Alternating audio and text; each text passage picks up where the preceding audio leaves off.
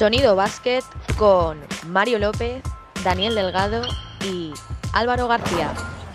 Bienvenidas y bienvenidos una semana más.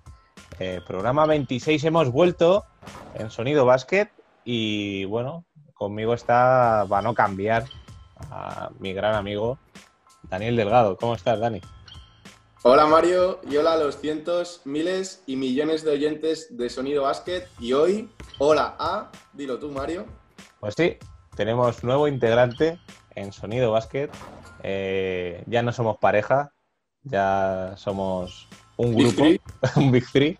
Y con nosotros tenemos a Álvaro García. ¿Qué tal, Álvaro? Hola a todos, muchísimas gracias por presentarme así. Es un placer estar aquí en Sonido Basket. Eh, bueno, este es mi debut, tampoco os lo toméis muy en serio, nada de lo que diga. Eh, que no se use en mi contra ninguna de las declaraciones que haga. Y bueno, seguir siendo pareja y yo, bueno, estaría aquí un poquito más como ¿no? este hijo que tenéis para la segunda temporada. Es verdad, ¿eh? No, no, trío, trío, somos trío. Somos, somos un trío, un Big Three, como ha dicho Dani. Y nada, pues a partir de ahora eh, este fichaje es para ganar, a, ganar el anillo, ¿no? Eso vamos. Lo que sí que hay que decir a la gente que en esta nueva temporada o como queramos llamarlo, que hemos cambiado un poquito. Ya no va a ser cuatro secciones tan claras como eran antes, sino que va a ser un poco más, más anárquico. Pero bueno, de- también vamos a respetar la regla del programa. Ujú. Así que Mario, empezamos ya, ¿no? Vamos a empezar y fíjate que Hacemos- habla de... Sí, Hacemos un resumen primero de lo que vamos a hablar hoy, para que lo sepa la gente. venga, vamos a hacer un resumen. Eh, vamos a hablar de los pronósticos de la NBA, de más o menos lo que, lo que creemos que va a pasar eh, esta temporada que empieza el 22 de diciembre, aunque ya está la, la pretemporada. Eh, el anillo, finalista, MVP, bueno, ya, ya no metemos siempre. un poco en ese tema, ¿no? Eh, hablaremos de los escenarios de la Federación Madrileña que ha salido ahora. Hablaremos un poco de lo que ha pasado y de lo que está pasando. Y, Y de lo que va a pasar. va a pasar. ¿Vale? Y luego, ¿qué tenemos más, Daniel? Noticias. cositas, Tenemos bueno, noticias que hemos- vamos a traer una noticia. Uno, son tres y las vamos a comentar. Y risas, Y muchas risas. risas. Exactamente, eso esperamos. Eso es. Y tendremos secciones en, en Instagram TV, cortitas, y va a estar guay, y encima con, con imagen, no podéis las caras. Y Eso es lo malo, que Eso nos van a ver los paquetes. Eso es lo malo. bueno. Pero guay, cambio de imagen, o sea, pinta bien, pinta bien esto. Así que bueno, yo creo que el primer programa después de tanto tiempo vamos a hablar de pronósticos NBA y yo creo, Dani, que deberíamos hacer el paso a, a la promesa ¿no? de este programa. Hombre, por supuesto. Rookie. Rookie. El rookie rookie, de la- el, el rookie del año de este programa. Hombre, espero Eh, no perderlo. Álvaro. Espero no perderlo.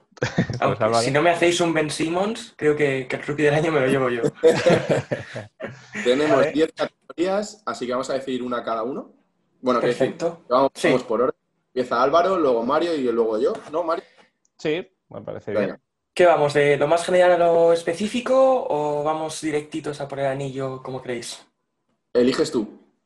Venga, pues vamos a empezar con el anillo. ¿Quién va a ganar Sí, el anillo de la NBA este año? Y yo me he mojado muchísimo, eh, me la juego y voy a decir que, sorpresa, vamos a mm, romper todos los pronósticos. Se lo llevan los Los Ángeles Lakers. Vale. Motivos no hace falta ni decirlos, ¿no? Eh, bueno, creo que eso del espíritu del back-to-back, ¿no? Y por fin LeBron, que este año va a poder ganar su anillo en los Lakers, ¿no? Creo que el año pasado lo ganó entre comillas, ¿no? Cogido con pinzas, entre la burbuja, entre que el anillo al final era para Kobe. Creo que este es el año del anillo de LeBron, no el anillo por Kobe o el de Orlando. Vale, eh, yo también. Yo he puesto Lakers, tampoco me voy a extender mucho porque yo pienso lo mismo que Álvaro. Va a ser eh, otro anillo. Sí que a lo mejor lo va a tener más complicado, o que Clippers va a estar más, más peleón, va a lucharlo más, pienso, pero se lo va a terminar llegando Lakers sin ninguna duda. Pues yo voy a ser la oveja negra en este caso y sí, para Lakers es el principal favorito, pero voy a decir Clippers y creo que se van a resarcir de la, del mal final del año pasado, de ese- esa remontada que le hicieron los Nuggets 3 a 1 con 15 puntos así en el tercer cuarto de diferencia. Y es que confío mucho en Kawhi. Creo que es un líder absoluto, que con- un tío que confía mucho en sí mismo. Creo que van a dar, no la campanada, porque se puede decir que es el segundo favorito. Así que me atrevo a decir que Los Ángeles Clippers. Ya el año pasado me equivoqué, pero sigo confiando en ellos. Yo el año pasado también eh, aposté por los Clippers, tanto a principio de temporada como para los playoffs. Y te cambias. se me dio, sí, me cambio de equipo porque me lleva a la decepción. Y creo que hay factores que han hecho que los Clippers sean un poquito más débiles, pero bueno, ese mm, perfil de menos favorito puede que sí que les haga más competitivos, que es algo que suele pasar. Y como ya tenemos claro de qué conferencia va a salir el ganador, eh, bueno, vamos a ver quién va a ser el, el mejor de los humanos, ¿no? El mejor equipo de la conferencia este, quién va a ser el finalista eh, que se enfrente y que sufra eh, la victoria de los equipos de California, de los angelinos. Ahí en mi caso, eh, repito como el año pasado, al principio y durante los playoffs, em, que los Boston Celtics tienen muchísimo potencial y que como Jason Tatum llegue bien a playoff, eh, los Celtics son el número uno a estar en, en la final de conferencia y en la final de la NBA. Eh, creo que los Nets este año todavía necesitan saber cómo vuelve Kevin Durant, saber de qué vuelve Kevin Durant, saber qué quiere hacer Nash con Durant y con Irving. Y por eso creo que sí que pueden hacer unas finales de conferencia, pero dudo que opten al anillo. Y yo confío mucho en estos Celtics que necesitan ponerse las pilas, que ya les han pillado los Lakers en anillos. Ujú. Eh, mi finalista va a ser, lo siento, pero va a ser Brooklyn. Creo que van a llegar a... Yo creo que sí, yo creo que mm, tanto Irving como Durant, la- el plantel que se ha montado, que bueno, no, no está nada mal. Eh, yo creo que van a llegar a esta final, van a dar, van a dar un poquito esa sorpresa, ese, ese salto que falta. A, a lo mejor Steve Nash no es el, el entrenador que digas, hostia, este ha tenido muchos equipos, tal, pero a lo mejor eh, si lo extrapolamos al fútbol, a lo mejor es el Zidane de, de la NBA. O sea, Mm. la gestión de egos va a ser importantísima en Brooklyn. Eh, Kyrie Irving, tienes a Kevin Durant, si te llega eh, Yo creo que esto Harden, lo a cuidado. manejar bien. Sí, sea- incluso en la propia NBA o en el baloncesto se puede dejar claro que hay bases con carácter que llevan buenos egos. Lasso en Europa, Steve Kerr allí en la NBA, y creo que tiene ese perfil y podría hacerlo bien. Lo único es que Sí. dudo que en el primer año sean capaces de hacerlo. Eso sí que es mi pero. Ahí veremos. Aquí hay que poner un asterisco, un asterisco, paréntesis, tal como a lo que dice Mario, que todavía estamos en temporada de fichajes que puede caer Harden. Es que Claro. ahí eso lo Sí, sí, sí, sí. Es que si cae Harden ya nos callamos todos, ¿eh? Claro, pero bueno, Y nos vamos con son tres jugadores que necesitan dos balones cada uno. Entonces hay que verlo también. Pero bueno, Bueno, vamos a ver. Pues aquí voy a decir, muy a mi pesar, porque es un equipo que... mm, Boston Celtics. Estoy con Álvaro. Creo que ya los jóvenes ya no son tan... Siguen siendo jóvenes, pero con más experiencia. El fichaje de Tristan Thompson, que ha pasado un poco de puntilla, creo que es muy importante. Es el, para mí, el mejor reboteador en ataque. Y eso hace que genere muchas segundas oportunidades. Y con una defensa más abierta, tras un triple, pero es decir, tras un rebote de ataque, hay más espacios creo que esa pieza es bastante más importante de lo que, de lo que se cree. Y que es un equipo hecho, Kemba Walker el año pasado está un poco lesionado, si le respetan, es un grandísimo base. Boston Celtics, me atrevo a decir. Bien. Sí. Y pasamos a galardones individuales ya. Y creo que empezamos por el número uno, ¿no? Por el MVP, el jugador más valorado de la temporada regular. ¿Lo dejamos para el En- final? ¿Lo dejamos para el final? Venga. Venga, para el final. Venga, pasamos. Pues Cedemos eh, retiro dicho y pasamos a el jugador defensivo del año, que también es algo que hay que tener en cuenta. Y yo, como veo que la NBA últimamente tiende muchísimo a dárselo a jugadores grandes, y creo que si hay un jugador grande que va a tener más relevancia que en años anteriores en su equipo, que además es un equipo ganador, es Anthony Davis. Y creo que la ceja se va a llevar su jugador defensivo del año, a poco que promedie dos tapones y medio por partido. Eh, yo también, Anthony Davis. Y no sé si va a haber tripit. Sí, Anthony Davis. El mismo ¿no? motivo que Álvaro. Más que sí, de que- Anthony Davis. Sí, Es lo que dice Álvaro, que Eh, la no. NBA esto lo tiene muy presente. Ya el año pasado se quedó con las ganas y lo dijo. Nada más fichar por Lakers, su objetivo Sí. quitando el anillo era el defensor del año, así que este año es suyo. Sí. Y pasamos al entrenador del año. ¿Quién va a ser desde los banquillos Está el que dirija mejor a su equipo? Venga, va. Em, Ah, yo soy de Brad Stevens. Yo también. Es- Yo soy Eh, si apuesto por. Celtics, tengo que ser coherente. Claro, claro. Tengo que ser coherente y tengo que decir que este tío es eh, uno de los que hace un entrenamiento más formal ¿no? en la NBA y eso cuesta bastante. Eh, sí que es cierto que no tiene brillos como los que tienen en zona los Heat en defensa o movimiento de balón de los Warriors de hace nada o de los Spurs de Popovich, pero creo que Brad Stevens tiene una pizarra muy, muy, muy inteligente y si quiere hacerse con el este y si lo consigue como he pronosticado, creo que lo más probable es que el Coach of the Year sea para él. Yo, basándome en la temporada pasada, que se lo dieron a Nick Nurse, eh, que no se la dieron en la temporada que gana el anillo. Me, me Bueno, es que lo de los premios de la NBA es bochornoso, ¿eh? Por eso, Sí, yo basándome, en eso, porque se lo dieron a Waldenhauser, que es el de Milwaukee, que, en fin, no, ni me, no, me, no me dice mucho ese entrenador. Eh, yo se lo doy a Frank Vogel.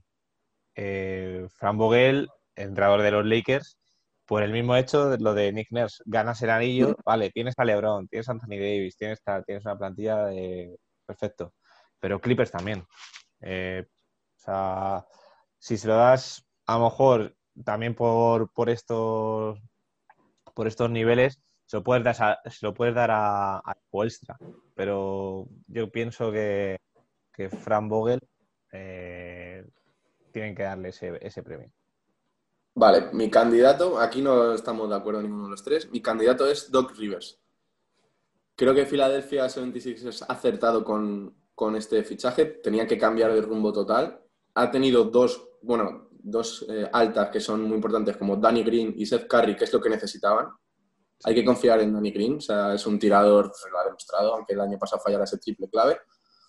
Y creo que Doc Rivers va a saber ajustar la falta de talento exterior que tenía con estos fichajes y claro, a mí es que Joel Embiid me encanta y creo que lo va a exprimir al máximo. Así que mi candidato es Doc Rivers.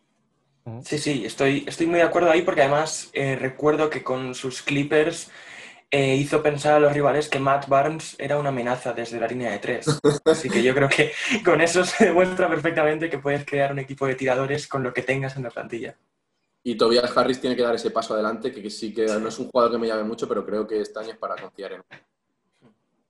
Bueno, veremos. Seguimos. El próximo premio, si no me equivoco, es el rookie del año. Bueno, máximo anotador, vale, había- tenía ahí un hueco. Sí, sí, máximo anotador. Eh, a falta de saber en qué equipo va a jugar, creo que no tengo ninguna duda de que el tío que más tiros se va a jugar por partido y por minuto, y el que más va a meter también, es James Harden. Ujú. No sé si aquí hay alguna Yo, discusión. yo, mira, ¿Algo yo he puesto, no, yo he puesto a Luka Doncic, ¿eh? Yo, puntos?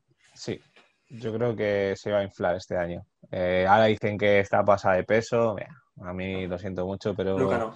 eh, el talento y la facilidad que tiene anotando, para Lo mí, único que Doncic no es nada egoísta. Claro, y el tema Ya, es que le veo muy buenín. yo no sé. Yo, lo- yo pienso que va a ser Luca, el máximo anotador, el que más puntos vaya a meter. Y, y yo creo que es un alto candidato también al MVP este sí, sí, año y el que. Sí, viene. sí, sin duda, sin duda. Yo tenía como segundo candidato cuidado con Bradley Bill, porque ahora que tienes un tío como Russell Westbrook, que lo que va a hacer es coger el balón en su zona, meterse en la otra y doblar balones, un tío como Bradley Bill, que el uno contra uno es muy, muy, muy, muy, muy bueno, puede ser líder anotador. O un Kevin. Durant que a falta de motivación por un anillo, eh, podría centrarse en un MVP. Me gusta la de Bradley Beal, no, le he ca- no he caído. Yo veo, digo, Jim Harden, no veo a otro. Sí, sí, sí. Y se si siguen en Houston, Pues se va también. y se va Ah, también. John Wall, eh, cuidado. El otro día dio cositas buenas. Me gusta Sí, mucho Que, John Wall, eh. ojo, que sobre el papel los, los quintetos bueno. de, de Houston Muy son bueno. preciosos. Muy bueno. Claro. Siguiente, Vale. eh, Álvaro. Ahora sí, mi premio. el rookie del año. El Este año. me gusta, eh. Este me gusta mucho. Em, se lo daría a Obi Toppin, pero es que juegas en los Knicks.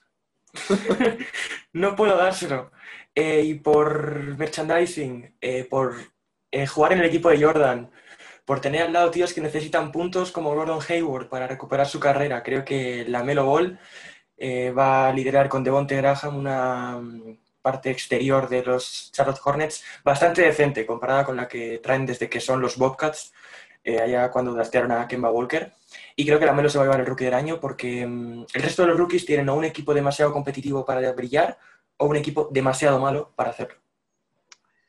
Sí, yo, a ver, eh, la Melo Ball pues, ah, no, no le soporto, lo siento mucho, pero, pero sí que va a haber, va a dar mucho espectáculo. Le va a gustar mucho a Dani, eso lo sé yo, porque con Miles Bridge, eh, que es que mm, machaca el aro, y la verdad que tiene unos Hornets muy divertidos. Los Hornets van a, van a, van a molar, van a, van a molar verles, sinceramente, pero uf, me da pereza ese jugador tremendo. Eh, pues yo voy a poner, estaba entre Obi Topan o Topin, como, como se diga. Obi Topin mola. Es que Obi Topin es, yo creo que es el único rookie que le veo ya formado. O sea, ahora mismo, claro, tiene ya el cuerpo formado, eh, tiene ya sus ventajas hechas. Eh, claro, lo que dice Álvaro, están los Knicks. Es, la, es el handicap, ¿no? Pero bueno, estoy entre Obi Topin o Anthony Edwards, que Minnesota tiene pinta que a lo mejor se puede meter en playoff y bueno, eh, eso hace mucho, la verdad. ¿Me toca? Sí. La Melo Ball. a mí llamadme lo que queráis, pero estoy deseando verle. Creo que hay que separar, ya en la NBA, o sea, ya es profesional, hay que separar lo que es su padre, bocazas, como queramos llamarle, que es insoportable, las cosas como son, del chaval. El chaval no tiene la culpa del padre que tiene. Ha llegado ahí por méritos propios. No creo que un número dos del draft se regale. Y tengo mucha ganas de verle jugar. Creo que el talento en este caso va a callar boquitas al hype, hype marketing, bocas, como quería llamarlo. Tengo ganas de verle jugar y confío en este muchacho. Esperemos, esperemos. Hmm. Y pasamos al Most Improved Player, al jugador con más progresión, al más mejorado de la temporada. Y yo creo que en un equipo como son los Brooklyn Nets, un jugador que encaja eh, fuera mm, de la zona entre Kyrie Irving y Kevin Durant, como es Caris Levert, puede anotar muchísimos puntos, puede hacer mucho en defensa, defendiendo bases, sobre todo cuando Kyrie le cueste. Y creo que se puede llevar el jugador más mejorado del año. Caris Levert es ese, jugador es muy bueno. ¿eh? Es muy bueno. es muy bueno. Es muy bueno y yo le veo de la calidad de... A lo mejor me paso, pero la calidad de Jason Tatum, porque no tiene tanto ese físico, pero es muy es bueno. estilo de jugador con mucha clase. Pasa que se rompió. Ese es el, principal problema que se rompió. Tuvo una lesión importante, pero bueno. Eh, pues mira, yo el mío eh, es un jugador que me gusta mucho, que el año pasado fue equipo revelación. Eh, me voy a quedar con Shea Gilgius Alexander. Eh, ahora sin Chris Paul yo creo que va, a tener que, darle un poquito más a Oklahoma. Y es un jugador que me gusta mucho. se equipara mucho a, a Jamorant. Y es que, no sé, como ese tipo de jugadores me encantan. Y creo que está en el momento y en el equipo adecuado para llevarse ese premio. Sí, a mí me gustan mucho los, dos que habéis dicho, pero el mío, aquí voy a ser un poquito más amarrategui, voy a decir a uno que ya está consagrado, pero claro, es que se consagró en los playoffs del año pasado, voy a decir Jamal Murray. Creo que este año va a despuntar, bueno, si ya lo hice en los playoffs, hubo un momento que era Dios, pero creo que de una temporada, si le respeta la lesión, está a las 72 partidos. Jamal Murray creo que va a dar ese paso que necesita Denver Nuggets y confío en él. Aquí me, soy poco atrevido, ¿eh? Me he ido un poco más a lo seguro. Sí, nos hemos ido. Y bueno, creo que tenemos que descartar varios jugadores porque son demasiado jóvenes, ¿no? Que la NBA suele tender a no dárselos a jugadores de segundo año porque... Jamoran, los tres. Efectivamente. Jamoran, creo que es una locura, sí. Y Zion yo es que con Zion siempre he tenido muchas dudas y las sigo teniendo, pero eso da para otro, otro tema. Sí, y pasamos al mejor español de la temporada. ¿Esta no la hemos inventado?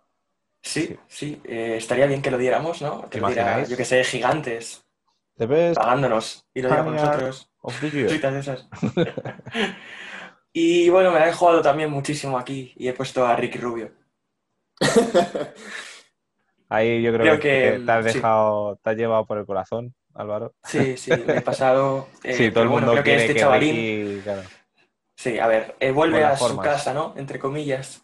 Y creo que ahora sí que tiene un equipo bastante más maduro, no tiene que lidiar con gente ni muy joven ni muy experimentada, un equipo mal hecho como eran los Timberwolves de Ricky.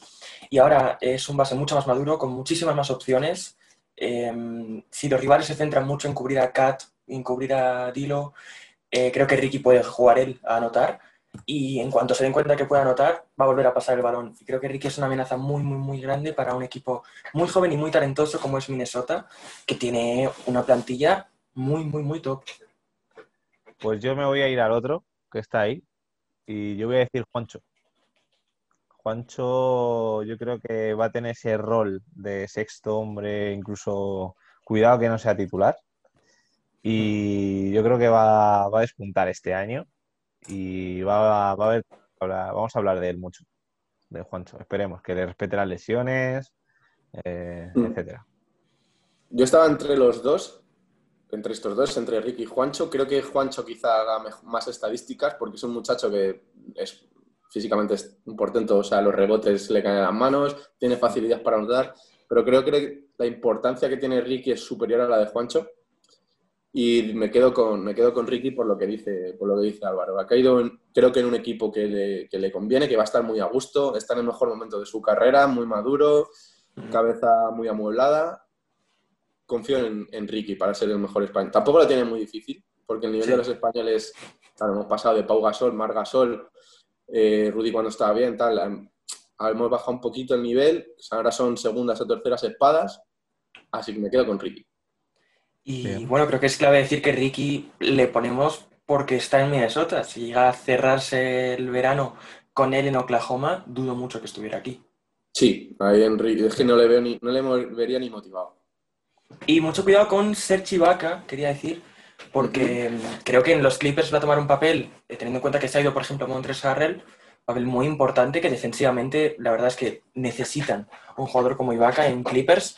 Y si vuelve a ganar esa reputación de Ibaka, ¿no? Eh, juego de palabras con la palabra tapón, y coge la muñequita que tuvo en los playoffs con los Raptors, los Raptors del anillo, puede hacer mucho daño Ibaka. Yo creo que el momento de Ibaka va a ser en los playoffs. Hmm. No le veo tanto en temporada regular, por eso no le he metido como sexto hombre y tal.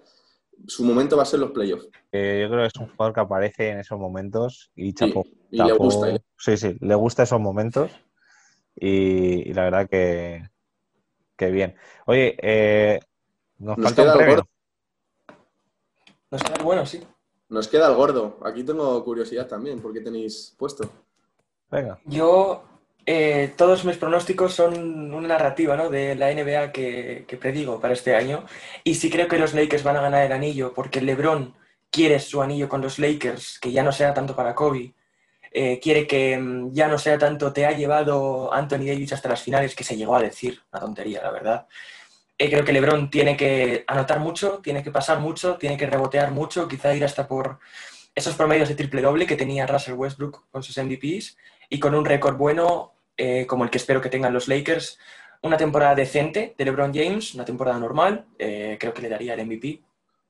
Y por eso pongo a LeBron como, como el número uno de los, de los jugadores de baloncesto de la NBA. Una temporada normal de LeBron es de las 10 mejores de la historia de cualquier jugador. Por eso digo, sí. totalmente. Y si le sumas el récord que supongo que tendrán los Lakers, que será, yo que sé, 65 para arriba. Mm. No, bueno, son 72 partidos este año. Ah, son 72, vale, pues 72, entonces sí. ponle 55 para arriba, fácil. Sí, sí, sí. Sí, sí, sí. Dale, Mario. Eh, pues mira, yo voy a pronosticar eh, otro doble premio, MVP y Defensor del Año, y va a ser para Anthony Davis. Yo creo que se va a llevar los dos premios, como ha hecho Antetokounmpo. Y es Sí. que Anthony Davis yo le veo eh, dominando la liga junto con Antetokounmpo bastantes años. O sea, si siempre digo esto, que si respetan las lesiones y tal, es que se ha visto en Lakers que puede ser un líder total. O sea, puede, puede liderar cualquier equipo ahora mismo Davis sin LeBron James al lado. En ambos, en lados de la cancha es en defensa top 3, pues desde luego, y en ataque 5 fácil. Eso. O sea, me quedo con ese doble premio AD. Vale, el mío es Anteto. Que creo, que es que so- solo con su presencia en la cancha a 72 partidos en este caso es que va a hacer estadísticas muy fáciles, que se le caen los puntos de las manos, aunque no quiera. No tiene tiro exterior y no creo que lo tenga nunca, pero se le cae. Y, la, y el mal temporada, la mala temporada que hicieron los Bucks el año pasado, creo que este año se... Y mira que es difícil de mejorar, pero es que creo que Bueno, para, mala temporada en playoff, porque fueron el Claro. mejor equipo del, de la NBA. para temporada regular y en el este, que hay menos nivel que en el oeste, creo que, que lo único que me echa un poco para atrás es eso, que sea su tercer año seguido, ahí la NBA lo tiene un poquito en cuenta. Claro. Y lo que dice Le- eh, Álvaro sobre LeBron, tengo que añadir que no confío mucho en el MVP. Obviamente, estamos los tres de acuerdo que es el mejor jugador de la liga. No hay duda en eso, ¿no? Sí. Creo que LeBron va a descansar mucho en temporada regular. Bueno, hablaremos Y eso de le va a pasar. De eso claro. algo tiene que decir Mario, ¿eh? Luego. Señores, hemos terminado los pronósticos. Muy bien. Eh, yo creo que bien, ¿no? Ha estado muy bien. Va a estar repartido, sí. Así que nada, Esto vamos- es intentando acertar, ¿no? Porque si nos ponemos a soñar, eh, yo los cambio todos. Claro, hay que decir que vamos a, esto ya por inicia, vamos a hacer un Instagram TV y que se nos verán los caretos de los pronósticos que queremos nosotros. No que creamos, que queremos. queremos. Queremos objetivo, que no ganen el anillo los Knicks. Claro. Sí, sí. Claro. claro. Pues si dices MVP, Will- Billy Hernán Gómez. que Bueno, me eh, yo no voy a hacer objetivo, ya lo digo, ¿eh?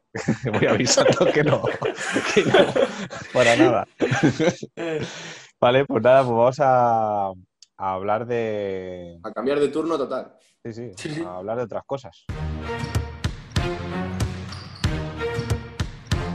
Seguimos en Sonido Básquet, cambiamos de tema, eh, cambiamos de, banda casi prácticamente y vamos a hablar de, los escenarios, algo que está muy en el día ahora en, el baloncesto madrileño, de los escenarios que federación, que ya hablamos día, eh, que empieza, ya empieza la temporada, aunque ya en muchas comunidades autónomas han empezado, pero bueno, como nosotros somos de Madrid, pues hablamos de lo nuestro, que, es lo que más tenemos un poco en mente. Entonces, yo decir que empezamos, eh, la federación empieza en enero, pero eh, hay, que, hay que decir que, que la federación ha montado una serie de partidos a los equipos que han querido apuntarse a una especie de torneo, que no es un torneo tal cual, porque son como partidos, hay grupos de cuatro y hay grupos de tres, y son un partido con cada, con cada equipo para un poco tener ese rodaje a- a- de cara a enero. Y, y eso, entonces vamos a hablar un poco de lo que nos parece eh, Ujú. eh, este comienzo de la competición. Yo estaba un poco receptivo, con dudas, y después de los, afortunadamente, los buenos datos que tenemos ahora mismo en, en la Comunidad de Madrid, eh, sigo un poco con- sin saber si se debería empezar o no. O sea, no lo tengo, no lo tengo muy claro, pero decir que con mi equipo ya llevamos tres entrenamientos. Lo, lo que, no son partidos, son entrenamientos, pero lo que he visto me ha encantado. O sea, el pabellón para nosotros, no nos hemos cruzado con, otro- con otros equipo- equipos, llevando nosotros nuestro balón, con lonas separando las, las canchas, vestuarios completamente cerrados. O sea, lo poquito que he visto y si se pueden mantener los partidos, perfecto. Con mascarilla, eso sí. Se juega con mascarilla. Entonces, vamos a probar. Eh, Las pruebas que se han hecho en diciembre están saliendo bastante bien. Así que es que yo creo que es algo necesario. Poco a poco hay que estamos sabiendo convivir con el virus, entonces es una forma de, de iniciar la- el deporte que es completamente necesario, sobre todo en chavales y chavalas. Así que me voy animando a que se empiece. No, eh, no éramos muy receptivos, hay que decirlo, a, Mm. a que empezase, Sí, que no lo veíamos. la En un principio, claro, con el- los No, peores datos claro. que decíamos de que igual habría que cancelarla, pero bueno, como Sí. esto cambia de un día a otro, pues Yo pienso que la federación ha sabido cuándo comunicarlo, cuándo empezarlo, Sí. cuándo. Entonces, chapó eh, por la Federación de Madrid. Otras federaciones no sé cómo lo, lo han gestionado. Eh, sí que cuando hablamos con, con gente de la Federación Gallega, eh, nos dijo que estaban un poco en relevancia a lo que hacía la, Federación de Madrid. Entonces es un Mm. algo que, pues bueno, Mm. a tener en cuenta. Porque tú, Mario, la liga esta que has dicho, que has nombrado, ¿cómo se llama? Free Basket. Activasket, se lo han llamado de esa forma para, bueno, el tema Tú ya has de- jugado un partido, ¿cómo lo viviste? Eh, sí, yo jugamos el sábado, jugamos en el pabellón Villa de Madrid y sin público, eh, a puerta cerrada. Eh, no se podía pasar, solo delegado de campo, entrenadores, jugadores y los que los de instalaciones. Y la verdad que bien. Eh, sí Y que todos con mascarilla. todos con mascarilla, ¿Y los árbitros? los, los árbitros también, la mesa también. Y la verdad que, que bien, o sea, el ritmo obviamente no es, es, lo, es lo de menos, o sea, la competitividad es lo de menos, pero de momento yo veo las cosas bien, se están haciendo bien, hay- cada uno tiene que tener su, su kit de desinfección, se desinfecta el balón. Eh, bueno, hay que decir que la- es una regla ahora en, eh, en la federación, que cada cinco minutos hay un parón para desinfectar balón y seguir. Aunque muchos equipos creo que piensan que es un tiempo muerto, pero no. Es, Mm. un- es un parón pequeño, se desinfecta balón y, y se acabó. Pero vamos, que ya te digo yo como entrenador que lo voy a usar como tiempo muerto. Hombre, por supuesto. Tú eres de los que te desatabas los cordones. Para ¿Eh? mientras... Que tú eres de los que Ah, se desatan claro. Claro, claro, claro. Sí, sí, sí, total, total. Pero bien, buena toma de contacto. Yo la verdad que muy contento y los chavales bastante, bastante contentos. Se le, se les ve que, que lo echaban de Que menos. lo, que lo necesitan, sí. sí. Álvaro, tú que eres el, el que tiene dos dedos de frente en este trío, ¿tú qué opinas de retomar la competición? Em, retomar la competición, no sé ni si se dará, eh, para empezar. Eh, creo que está bien eso de ponerlo eh, después de las fiestas, ¿no? Para concienciar también un poco es que ese es el otro, cómo se hace ahora. es otro tema. Ahora, Tienes que cuidar tus números ahora, tienes que cuidarte ahora para poder reanudar más adelante, para poder volver a un, yo que sé, un grupo de trabajo normal más adelante. Y creo que el hecho de que la Federación de Madrid lo haya puesto, ahora reactivamos un poco, nos quitamos el mono de baloncesto, ¿no? Baloncesto competitivo que sí que teníamos. Y después de las fiestas, después de este momento clave en el que pone 14, 15 días, va a venir un subidón de, de contagios, porque es así, tiene que pasar. Vamos a ver si se puede reanudar. Vamos a ver si después de esto se reanuda bien. Pero ya sabemos que la mayoría de la gente que quiere reanudar competiciones deportivas va a tener mucho cuidado en estas fiestas. Mm. Toda la gente de la restauración va a tener cuidado en estas fiestas. Sanitarios, cuidado en estas fiestas. Y así, si vas em, consiguiendo que la gente se cuide eh, a cortos plazos, eh, poniéndoles pequeños objetivos, ¿no? El poder reanudar la, la competición, creo que se consigue bastante mejores resultados en números y luego en lo que es lo deportivo también. no he dicho en vano lo de que eres el que tiene, el único que tiene dos dedos de, dos dedos de frente, porque claro, estamos pensando que vamos a suponer que se reanuda el 10 de enero, pero claro, es que queda, queda na- eh, Nochebuena, Navidad, Nochevieja, Reyes, que es juntarse mucha gente y ahí los casos yo creo que desgraciadamente van a aumentar, entonces va a pasar factura. Y además, que- algo que, algo que no se menciona casi nada es que siendo cuatro fechas diferentes, ¿no? Eh, ponen Nochevieja, Nochebuena, Navidad y Reyes. Mm. Eh, si se limita a seis personas, lo suyo sería que fueran las mismas seis para cada fiesta. Pero en Mm. familias em, grandes, lo que se hará es juntarse con seis diferentes Eso es. en las cuatro fiestas y eso va a ser prácticamente peor. Entonces, vamos a ver cómo se sale de las fiestas y ya después de las fiestas, si los números acompañan, está todo preparado para decir ahora y se reanuda. Y eso creo que es lo que ha hecho genial la Federación de Madrid. Y como resumen de este tema, pues se puede decir, Mario, que al principio no estábamos, teníamos muchísimas dudas, de hecho estábamos más en no Sí, sí, reani- totalmente. reanima- eh, reiniciar las temporadas, bueno, reiniciar, empezar. Estábamos en el no, pero que poco a poco, visto lo visto y cómo se están haciendo las cosas y los datos, sí que nos animamos a que se, a que se inicie. Sí, rectificar de sabios. Y bueno, Mm. menos nosotros, ¿no, Dani? Pero No, no, nosotros. bueno, también decir que, que, bueno, ya para terminar, ya han sacado las bases, las bases específicas eh, de competición, de cómo se va a desarrollar cada competición, de primera autonómica a Benjamines. Y, y nada, pues que pueden los entrenadores que nos escuchen, que aunque ya lo sabrán, pero bueno, que ya, ya se sabe un poco lo que se va a ser el calendario. De hecho, creo que van a ser eh, un partido cada dos semanas, es decir, un partido cada 14 días. Eh, grupos de cuatro, se clasifica el primero. Bueno, eso cada uno Mm. que, que lo mire, que se interese. Y nada, solo para, para decir que, que ya arrancamos en, en Madrid, aunque ya se ha arrancado en bastantes lugares. Y creo que es una buena noticia. A mí lo que más me gusta de todo esto es que los niños y niñas están siendo mucho más responsables que los adolescentes y adultos, Total. en De general. acuerdo. Ya no solo en el deporte, sino en la vida, en el día a día en general, son los más, los que mejor lo están haciendo todo. Ujú. Sí, confirmo. Tú es que tú eres un niño. Bueno, Bueno, pues ya estás aquí, el responsable es Álvaro, Dani. Sí, sí, sí. Pues para más. terminar vamos con las noticias, ¿no? Vamos Sí. a las noticias. Empiezo yo si queréis, Eh, ya que habláis de responsabilidad y de niños, os traigo un niño irresponsable como es Liangelo Ball, el hijo, el hijo mediano, si no me equivoco, de Lavar Ball, esta familia más que polémica, ¿no? Vamos a intentar dejar a un lado el padre. Exactamente. Vamos a centrarnos únicamente en Liangelo, en el segundo. No pensemos en Lonzo, no pensemos en Lamelo. Liangelo Ball. El eh, hermano mal. tras- El hermano mal, sí. El hermano mal, pero que, que el hermano mal te mete 170 puntos en tu liga personal lituana. Eso sí que lo, lo demostró. Claro. Después de. Sí, sí.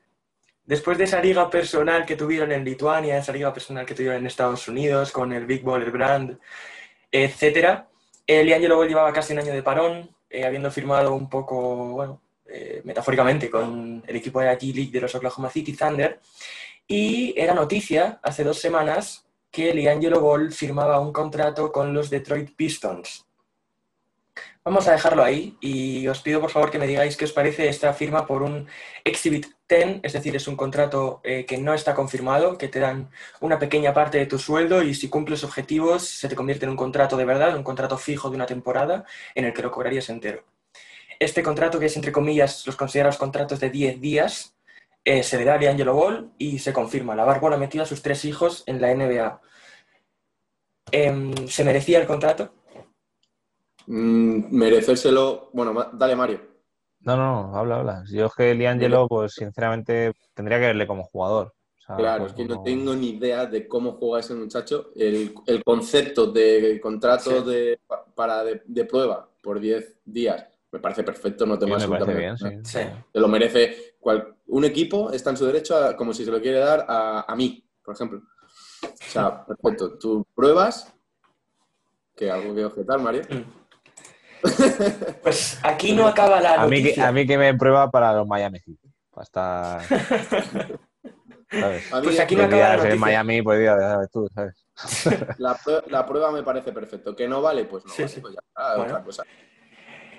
Ya se hicieron No estas vale. pruebas con los hermanos Antetokounmpo, los tres, em, con los tres Holiday también, si no me equivoco. Eh, bueno, contratos muy, muy, muy conocidos. Y mm, la noticia no acaba ahí, porque obviamente después de firmar, eh, los Pistons son un equipo súper mediático, va a empezar la pretemporada. Eh, Liangelo sale con su afro eh, a los entrenamientos, a los calentamientos antes de los partidos y sin debutar en la NBA, sin lanzarse una mandarina, sin botar el balón ni una vez, los Detroit Pistons cortan a Liangelo Ball. Pues ya está. Ahí lo tienes todo. No sé. Se ha hablado de él por ser quien es, pero no vale para la NBA. Igual viene a Europa y es buen jugador. O sea, Sí, sí, total. ¿Creéis Aparte- que se Dime. acabará dando? ¿Creéis que acabará teniendo la bárbara a sus tres hijos en la NBA? Pues, igual algún sí. equipo malo que Claro. quiera que se hablen de ellos por el motivo que sea, que este, en este caso es obvio, pues quizá tiene un contrato de, pues esto, de 10 días y juega 3 minutos de la basura en un partido. No lo sé. Eso ya como hay, como hay tantos equipos y Estados Unidos es Estados Unidos. ¿Liangelo pues, es, el mediano o es el más.? Es, es el mediano, es el mediano. Es más Mediano. joven que Lonzo y mayor que Lamelo.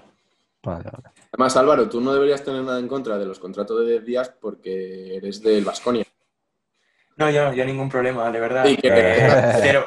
Sí, Dios, Baskonia, la verdad que. para eso es Dios, pero. Sí, sí, sí, yo soy pro contratos de 10 días y soy anti Liangelo en el Vasconia, lo digo desde ya, por si le da a alguien por Te lo. Porque si alguien quiere saberlo, eh, Liangelo es un jugador del tamaño de sus hermanos, eh, un poco más grande en cuanto a cuerpo y que con sus dos metros eh, raspados eh, pretende jugar tanto como escolta tirador como de ala pivot al poste. Y bueno, es bastante torpe botando el balón. Y bueno, es coger el balón y jugarse la canasta. En. Lituania le salió bien porque tenía a su lado a Lamelo, que decía, venga, para ti, para ti, para ti. Y acaba el partido Lamelo con 64 asistencias y Liangelo con 180 puntos. Pero el chollo se le ha acabado y ahora bueno, tendrá que curtirse en G-League. eh, si a alguien, eh, un alma caritativa, se le ocurre darle un contrato, y lo mismo, bueno, nos sale de la G-League, de la Liga de Desarrollo, como Chris Middleton, y se nos hace All-Star. Cam, hay muchos que han salido, Van Vliet, o sea, hay gente que ha Ujú. salido mucho de la G-League. Entonces, bueno, quién sabe, quién sabe. Eh, voy a mi noticia.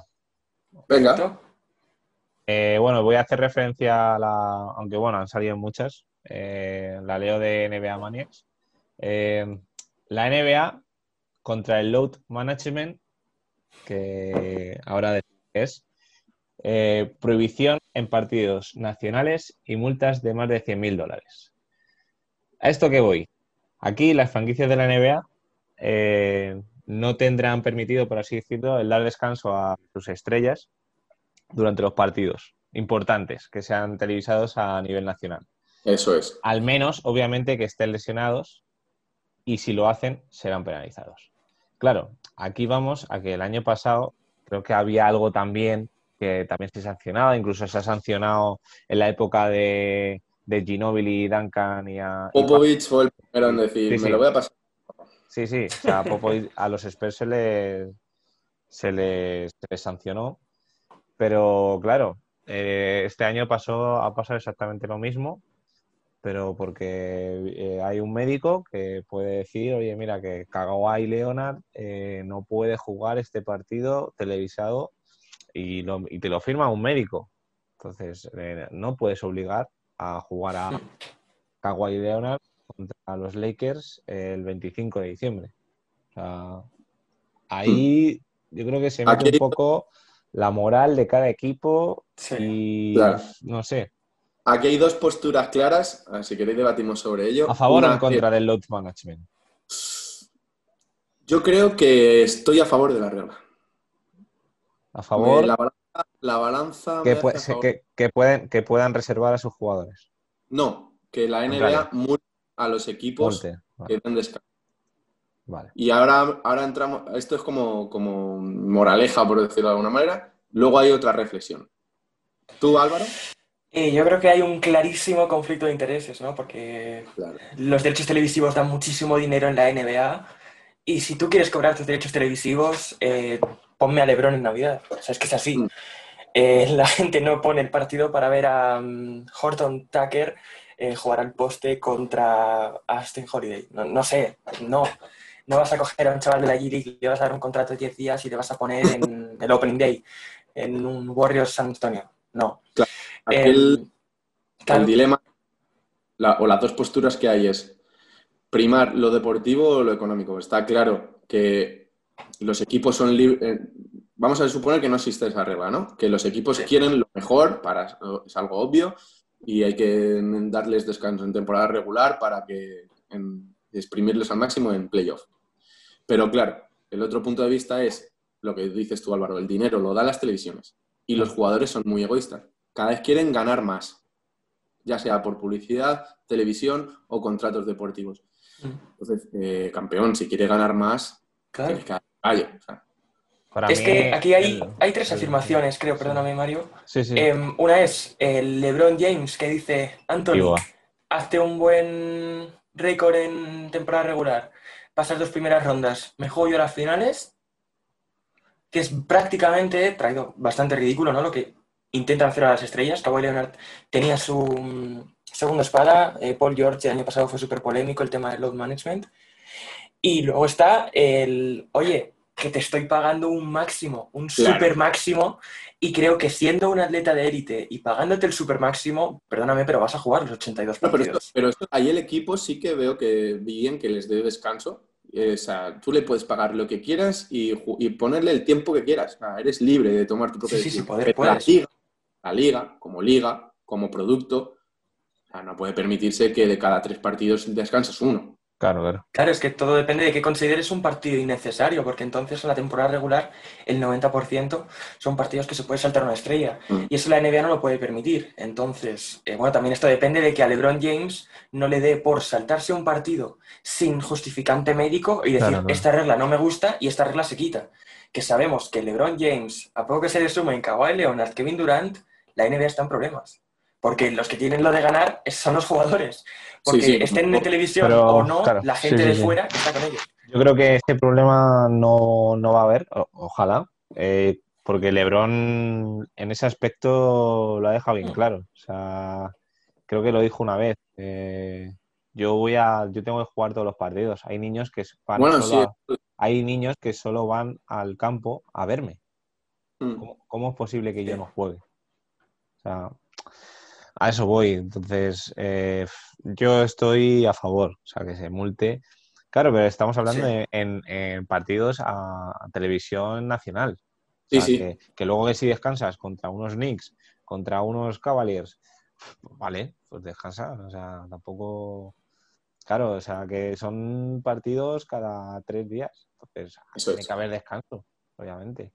Pero claro, mm, tiene que haber un, un control. Por lo menos tiene que haber un control. Vamos a hablar- Vamos a hablar de controles, ¿no? Hablar de. es, tiene que haber un control y en la última noticia, mi turno. Titular: La NBA no hará controles de marihuana en toda la temporada. Álvaro se ríe. Hay que. J.R. eh, Smith está en las nubes. ¿El qué? J.R. Smith está en las nubes ahora mismo. No, J.R. Embi- eh, J.R. Smith es MVP. Sí, sí, sí. Y, y Beasley. Y, Beasley. pff, bueno, pues imagínate. John Waiters, todos. Waiters. Ahora, hay, que, rec- hay que decir los datos que he estado echándole un vistazo. El 85% de los jugadores de la NBA consume marihuana. ¿Vale? Sí. Claro, Y la que- bueno, sí, sí. La regla antes, esta temporada, ya no, no va a existir. Bueno, no quiere decir que la NBA permita la marihuana, sino que simplemente este año no se van a hacer controles. Que es un concepto similar, pero a la vez diferente. Claro, Y luego- si te a- presentas en el pabellón con 7 kilos, te van a meter un Claro. palo. a Pero la carta, ¿no? Te lo dejan a la carta. Oye, mire. Antes eran cinco partidos de sanción si das positivo tres veces. Ante esto, esto lo dijo eh, Miguel Ángel Paniagua, que junto para mí con Anthony Daimiel es el referente en el baloncesto en el periodístico en España, eh, que los propios jugadores, los propios equipos hacían un calendario de cuándo podían No, y claro, cuándo claro. no. Pero eso en todos los deportes, ¿eh? sí. Claro, pues, hay estados que son legales y otros que no, ya como, como ley fuera de la, de la liga, y se hacían su propio calendario de cuándo puedo y dónde puedo. O sea, es, es acojonante. Sí, pero claro, tú dices consumo de marihuana, tal. A ver, es que a, y a veces que lo llevamos a que son unos fumados. Que No. lo mismo, que lo mismo yo que sé, pues ponle que Derrick Rose, el, el tío se quiere fu- eh, se fuma un porrete, pues bueno, pues eh, ya está, que tampoco se va a ir, se va a tronchar ahí en su cama y va. Yo creo, yo creo que la, la grandísima mayoría y sobre todo las superestrellas tienen muy claro cuál es su prioridad. O sea, no les veo Claro. a estos tíos. Claro, claro. Pasa que No, igual, como al vienen, final, vienen de un más protagon... tienen tres sí. días de descanso, pues estás en tu hotel, en tu avión privado y Hmm. pff, te lo- Fumas, te lo- claro. Al final lo que más protagonista ha sido eh, en el tema de la marihuana en los últimos años son Kevin o bien prefería ah, o que los controles sean aleatorios Ah, y si los pones como aleatorios, ¿qué es aleatorio y qué no? Porque he visto eh, que en un partido eh, Caruso hizo seis mates y curiosamente ese mismo día le tocó a él el test de marihuana que te mete su primer triple de su carrera Ben Simmons y justo ese día le toca a él el control de marihuana. Claro, para mí, para mí, sinceramente, eh, que hace seis mates Caruso, si lo hace fumado, para mí, para mí, es más difícil. Es mucho más difícil. Entonces no se lo hagas, apláudele, coño, ha fumado encima, te hace seis mates. Pues ya está. Y lo que le estás quitando también es esa emoción, ¿no? De saber quién es el, el deportista que iba a mandar su carrera a la mierda por la marihuana este año. Porque ya vimos que si Dion Waiters con los ositos de gominola, que al final se lleva un anillo, cerdo. Sí, sí. Hay que decir que la, las- la cabeza visible, así, el que más ha elevado la voz en, este, en esto, es Kevin Durant. Kevin Durant se ha mostrado siempre muy a favor de la, le- eh, de la legalización de la marihuana. Y otro que me ha sorprendido bastante, Steve Kerr. Ahí va. Steve Kerr, sí, está a favor de la legalización y que los jugadores puedan fumar.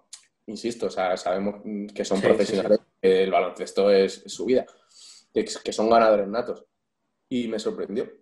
Pero claro, y luego ya digo, otro punto de vista que sigue siendo eh, droga aceptada, entre comillas, ¿no? Como no está mal vista, eh, el vino. O sea, LeBron James es un ultra Sí. mega hiper fan de la, del vino. Sí, sí, sí. Yo creo que el mayor conflicto de la marihuana es ese, el compararlo con drogas legales, ¿no? Sobre Eso todo en es. España es un gran problema el comparar, la comparación con el alcohol o con el tabaco. Efectivamente. Ahí es cuando ya hay problemas. Porque también es verdad que el público de la NBA hay muchísimo público menor de edad que si dicen, oye, que se ha visto a Kevin Durant fumándose un porro antes de jugar el partido. Chicos y chicas, no lo hagáis. Nunca. No, no, Vale. se, no se fuma. No se fuma. Exactamente, no se fuma. Oye, pues está bien esto de acabar eh, el primer programa después de tanto tiempo hablando de marihuana, ¿no? Se, se ve que ha habido un cambio en este programa. Gracias, Álvaro, por darnos ese cambio. Aunque, Ya bueno, estamos a nada de, de ser colgados del aro. Claro, sí, sí. Estamos, vamos, a, a nada, Colgados estamos. a nada. Ahora sí, ahora nos falta el aro. Así que gracias, Dani, por la noticia. Hemos, hemos cerrado muy bien. Y, y nada, pues seguiremos, seguiremos al pie del cañón. Eh, ya no somos martes, así que pues, seguiremos, seguiremos informando de estas noticias. Y que los oyentes estén atentos, que va a haber vídeos en Instagram TV. Vamos a colgar muchas más noticias y vídeos en, en las historias de Instagram y Twitter. Vamos a hacer regalos, que para el próximo, el primer Instagram TV tenemos una, una cosita preparada. Así que espero que esperemos que, que os guste. Dani, Dani. ¿Qué? Y Álvaro, y Álvaro. Dime. Me estáis escuchando, ¿no? Te estamos Eso se lo estoy robando a Dani, ya que es el primer programa. Bien jugado, chicos, muy bien jugado. Bien jugado. Bien jugado. Sonido Básquet con Mario López, Daniel Delgado y Álvaro García.